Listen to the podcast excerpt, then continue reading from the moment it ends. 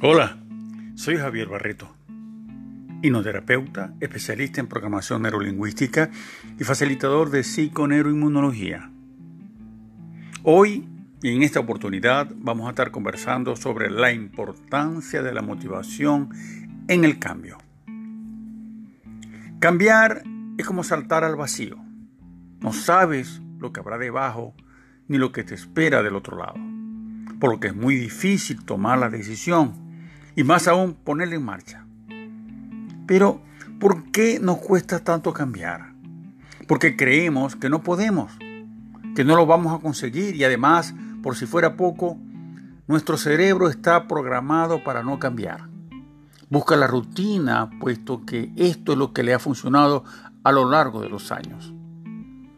Según el biólogo Stanislao Bacharch, el cerebro no le importa que seas feliz, Solo lo que le importa es que sobrevivas. El cerebro trata de que no pienses, que no hagas nada nuevo y que no cambies porque si estás bien, no le importa si eres feliz. Por esto, la primera condición para cambiar es conocerte a ti mismo y querer hacerlo porque si tu cerebro se convence de que te beneficiará la nueva situación, trabajará mucho mejor para lograrlo que si el cambio viene determinado por factores externos. Por ejemplo, lo haces porque te lo dice algún ser querido. Por lo que es muy importante entonces que estemos motivados y convencidos del cambio que queremos hacer. Pero no siempre estaremos en disposición y con la misma motivación para cambiar. Por lo que algunos investigadores sobre este tema han postulado algunas etapas que vamos a conversar más adelante sobre el cambio que nos van, que no van en una sola misma dirección, sino que podemos retroceder y regresar a niveles anteriores, considerándose estos como parte del proceso del cambio totalmente normal. Entonces estos investigadores nos dicen que existen varias etapas, y estas etapas son la precontemplación, la contemplación, la preparación, la acción y el mantenimiento. Son cinco etapas. Vamos a comenzar a desmenuzar la primera, la precontemplación. En esta etapa es donde no eres consciente de lo que quieres cambiar. Cuando te preguntas acerca de ello, sueles negarlo e intentar justificarte de alguna manera. Por ejemplo, tu peso está aumentando, tus padres te dicen que tienes que adelgazar, pero tú no le dices, tú le dices que, no es verdad, mi peso es igual al hace un año, o el mundo, en el mundo hay mucha gente con un peso alto y todavía no, no se han muerto. Entonces son excusas que, que el individuo expresa en esa etapa. Luego pasamos a la segunda etapa, que es la etapa de contemplación. En esta etapa es cuando ya te has dado cuenta de que quieres cambiar y estás sopesando las ventajas e inconvenientes de hacerlo, pero todavía no has tomado una decisión. Siguiendo el mismo ejemplo, ya sabes que tu peso es más alto de lo normal y quieres reducirlo porque así tendrás mejor aspecto y ya no te costará tanto subir las escaleras o ir caminando hacia la universidad o hacia el trabajo. Pero te gusta mucho comer y no sabes si podrás seguir una dieta o una rutina del ejercicio físico de manera constante durante un periodo, un periodo en el espacio de tiempo. La tercera etapa es la preparación. En esta etapa ya has tomado la decisión, por ejemplo, de adelgazar y empiezas a realizar pequeños pasos. Por ejemplo, compras ropa deportiva, te inscribes en, natación, buscas información en internet, buscas información en libros, acudes a, una, a, un, nutricionista eh, para reducir realmente pues, el peso. Luego pasamos a la cuarta etapa, que es la etapa de la acción. En esta etapa no hay excusas ni retrasos y realizas actividades más constantes y dirigidas a conseguir el cambio de vida que te has propuesto.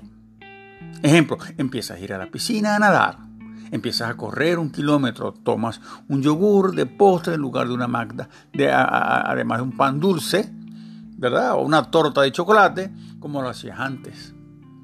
Y pasamos a la quinta etapa, que es la etapa de mantenimiento. Aquí las acciones y las actividades que estabas haciendo en las anteriores etapas ahora ya son un hábito en tu vida. Es decir, sales a correr todas las mañanas y vas todos los miércoles a natación. Sin embargo, no siempre es fácil conseguir integrar los comportamientos en tu rutina diaria y pueden darse recaídas, es decir, vueltas a las etapas anteriores. Por tanto, es importante que reconozcas tu progreso, por muy pequeño que sea, y veas la recaída como un aprendizaje que te hace estar más preparado para afrontar otras dificultades similares y poder continuar luchando por el cambio que realmente tú deseas. En todas estas etapas tiene un papel fundamental la motivación. Es decir, la cantidad y esfuerzo que estás dispuesto a emplear para lograr tu objetivo tu macro objetivo. En este caso el cambio, aunque no en todas ellas tienen el mismo nivel. Por ejemplo, en, la, precontemplación tiene una escasa motivación para cambiar ya que no reconoces que quieres hacerlo y que te convenga. Ocurre todo lo contrario en la etapa de mantenimiento, donde tu motivación es alta y realizas actividades encaminadas al cambio que quieres conseguir. Llegado a este momento del audio, puede que estés preguntándote si yo mismo no soy consciente de cambiar, ¿cómo puedo llegar a pasar a la primera etapa o a la segunda etapa? ¿O he recaído? ¿Cómo puedo salir de ello y poder conseguir el cambio que realmente deseo? En estas situaciones parece que será complicado avanzar hacia el cambio, pero por lo que aquí entra en juego el psicólogo o terapeuta el cual puede ayudarte a que consigas o hacer ver eh, tu situación de una manera diferente que podría facilitarte el cambio que tú esperas. Pero sin obligarte a hacer nada que tú no quieras. La decisión de cambiar es completamente tuya. El papel del psicólogo o terapeuta es simplemente darte pautas, guías, pero la decisión es completamente tuya. Me gustaría que te quedaras con las siguientes palabras. Queremos cambiar, pero nos da miedo. Por eso la mayoría de veces ni siquiera lo intentamos.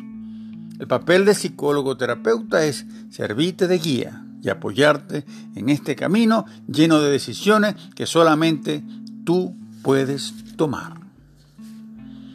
Ahora, para finalizar, quiero leerles un extracto del libro El mensaje de los sabios de René Yogosevsky, que habla sobre el cambio.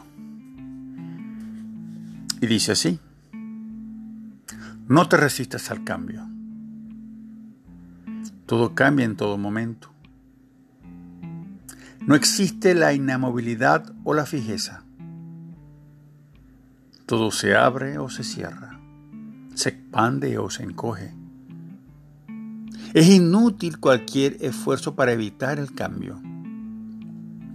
Es como querer atrapar la brisa con las manos. No hay juventud que no se convierta en vejez, ni fuerza que no llegue a ser débil.